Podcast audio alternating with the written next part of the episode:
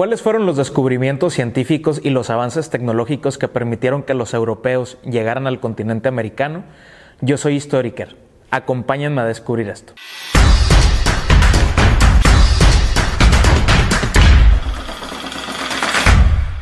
En el siglo XV, justamente antes de que Cristóbal Colón se embarcara en esta aventura que le llevaría como resultado toparse con el continente americano, eh, en Europa habían ocurrido una serie de sucesos y de cambios, una transformación en la vida pública que permitió eh, varios avances científicos y tecnológicos, eh, por llamarles de alguna manera. Es decir, en el momento, ya para 1492, que es el año en el que se embarca Cristóbal Colón, para hacer su viaje a la especiería. Eh, va a haber eh, algunos inventos que le van a facilitar eh, la navegación, que van a facilitar el comercio. Uno de ellos, por ejemplo, es la cartografía. En la antigüedad, un mapa se conocía como cartografía. Los cartógrafos eran especialistas en trazar pues los límites entre el mar seco, entre el suelo seco y entre el mar. Y entonces eh, todas las cartografías eran grandes obras de arte porque no solo se daba cuenta de los sitios o de los lugares o de los países o de las regiones, sino también eh, incluyen mucha, mucha ideología de ese momento. Por ejemplo, aparecen monstruos marinos, aparecen la rosa de los vientos, aparecen incluso algunas ideas que eh, para aquel momento, para la gente y la sociedad del siglo XV, pues tenían mucha vigencia. Pero los, los mapas, los cartógrafos, pues van a facilitar este trazado de rutas y entonces de una forma mucho más fácil es que eh, pues los navegantes van a poderse embarcar en las aventuras en el océano. Otro de los inventos, la brújula, eh, como todos sabemos, pues es una aguja imantada que siempre va a apuntar hacia el norte magnético y entonces en este caso los marineros podían eh, ubicarse en alta mar y podían regresar a su destino o podían dirigirse a su destino con una mayor facilidad. Otro de los inventos de aquel momento era eh, el astrolabio. El astrolabio era un objeto, un artefacto muy parecido a la brújula. Se colocaba justamente en los labios del marinero y entonces eh, siguiendo las constelaciones se podía fijar un punto por el cual poder navegar. Es decir, esto permitió eh, ya físicamente en el terreno eh, tener mucha más movilidad o tener una, una movilidad más adecuada, más rápida. Incluso también los portugueses para esta época, para este siglo, habían perfeccionado el sistema de la carabela, que era un barco un poco más pequeño que permitía por el tipo de frente que tenía esta embarcación poder surcar de una forma mucho más ágil los mares y poder romper las olas para darle más estabilidad a la navegación. Es decir, ya había eh, un poco más de conocimiento sobre esta arte que era eh, pues lo del mar que era eh, pues navegar y surcar pues ya sea grandes ríos o surcar pues incluso hasta algunos océanos no pero cómo es que los europeos van a utilizar todos estos avances científicos y tecnológicos para poder descubrir entre comillas el continente americano. Bueno hay varias cosas que tenemos que tomar en cuenta. Primero aquella idea del descubrimiento de América es eh, una idea pues que ha, eh, ha, permanecido por mucho tiempo en el imaginario de todos los que eh, estuvimos en educación básica, al menos en México, o incluso en gran parte del continente americano, y esta idea de ser descubiertos es demostrar la superioridad de una raza sobre otra, de un país sobre otro, de una cultura sobre otra, ¿de acuerdo? Entonces hay términos más adecuados para este momento, ya no se habla de el descubrimiento de América, se habla, por ejemplo, en algún momento, eh, se habla, por ejemplo, de la invención de América. Es decir, porque los europeos al descubrir que había otras personas en, este, en esta parte del mundo, pues tuvieron que inventarnos a nosotros y tuvieron que darnos un rostro y tuvieron que darnos un nombre y tuvieron que describirnos con una fisonomía. Entonces nos inventaron.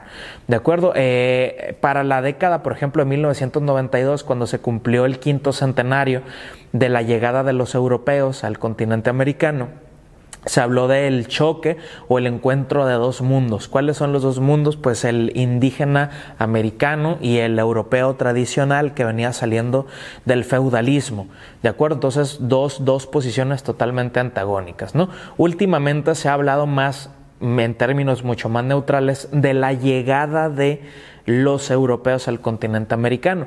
No podemos decir únicamente que llegaron los españoles, junto con los españoles llegaron diversos tipos de nacionalidades, italianos, franceses, ingleses, de acuerdo, holandeses, portugueses, y entonces ya es como un, gran número de, de, personas que cada quien pues trae su propia cultura, trae sus propios parámetros, sus propios referentes, entonces pues lo adecuado en este momento es hablar de la llegada de los europeos al continente americano.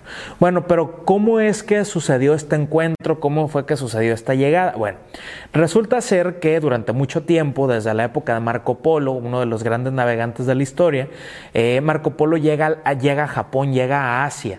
¿De acuerdo? Entonces, eh, en, este, en estos viajes o en esta ruta que trazó Marco Polo, eh, se conocen varios productos que en Europa empiezan a ser muy utilizados.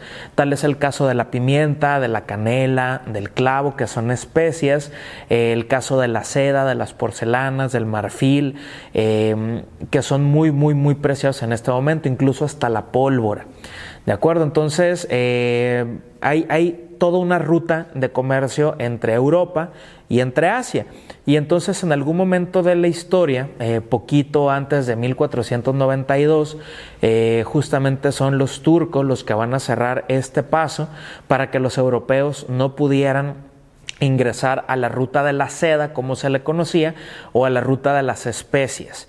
¿De acuerdo? Entonces los europeos, eh, al estar exigiendo todo este tipo de productos, eh, pues tratan de buscar una ruta alterna a la que durante mucho tiempo habían trazado los navegantes eh, o los comerciantes desde la época de Marco Polo.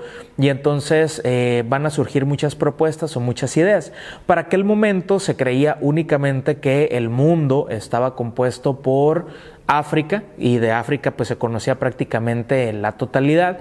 Eh, también el mundo está compuesto por el continente europeo y por el continente asiático. ¿De acuerdo? Entonces se conocen únicamente tres de los cinco continentes que en la actualidad pues nosotros sabemos que existen dentro del globo terráqueo o dentro del planeta Tierra. Eh, ¿Por qué es importante mencionar esto? Porque había una serie de ideas de acuerdo, eh, muy disparatadas acerca de esto, porque para empezar se creía que la Tierra era plana, a pesar de que ya hay inventos y avances en la navegación.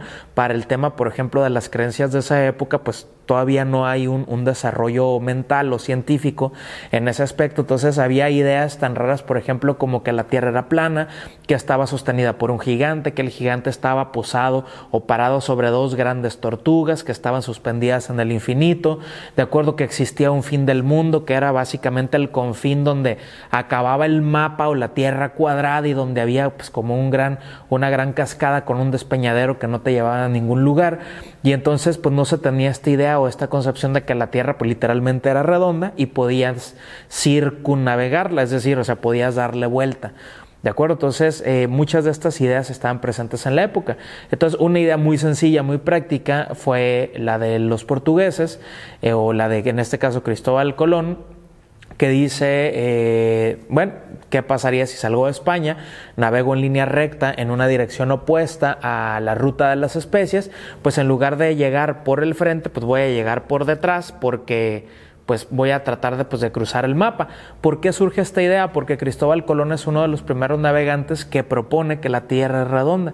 Y entonces a partir de este, esta propuesta o a partir de esta dimensión en la evolución del pensamiento marítimo de ese momento, es que los europeos van a poder llegar al continente americano ya casi casi para finalizar, eh, tenemos que tener en cuenta que eh, el contexto que existía en aquel momento obviamente no es el contexto que hoy en día tenemos.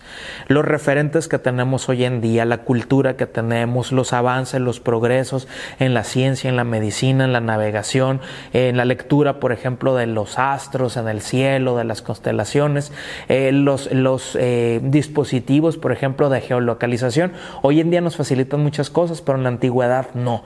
¿De acuerdo? Entonces, eh, no podemos juzgar eh, una empresa del pasado con ojos del presente.